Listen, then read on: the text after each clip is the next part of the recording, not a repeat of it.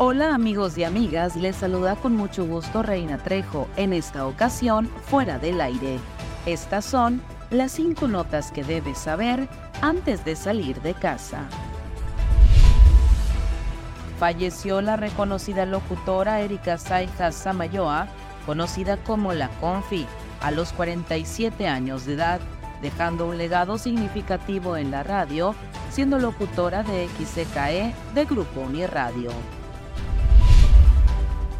En anticipación por el comienzo de las campañas presidenciales en México, el presidente Andrés Manuel López Obrador instó a las autoridades de todos los estados a proteger a los candidatos ante posibles ataques de violencia en su contra. Durante la conferencia matutina, el mandatario denunció una campaña que pretende mostrar que en el país existe una situación de violencia para envenenar el ambiente político. Sonora se mantiene al frente en la innovación y atención de la población con el lanzamiento de la aplicación para dispositivos inteligentes de cultura del agua, la cual fue trabajada en conjunto por la Comisión Estatal y Nacional del Agua. El objetivo de la app es para informar sobre los diferentes tópicos del cuidado del agua y consultar sobre el estado del sistema de presas, el clima, entre otras acciones que pueden realizarse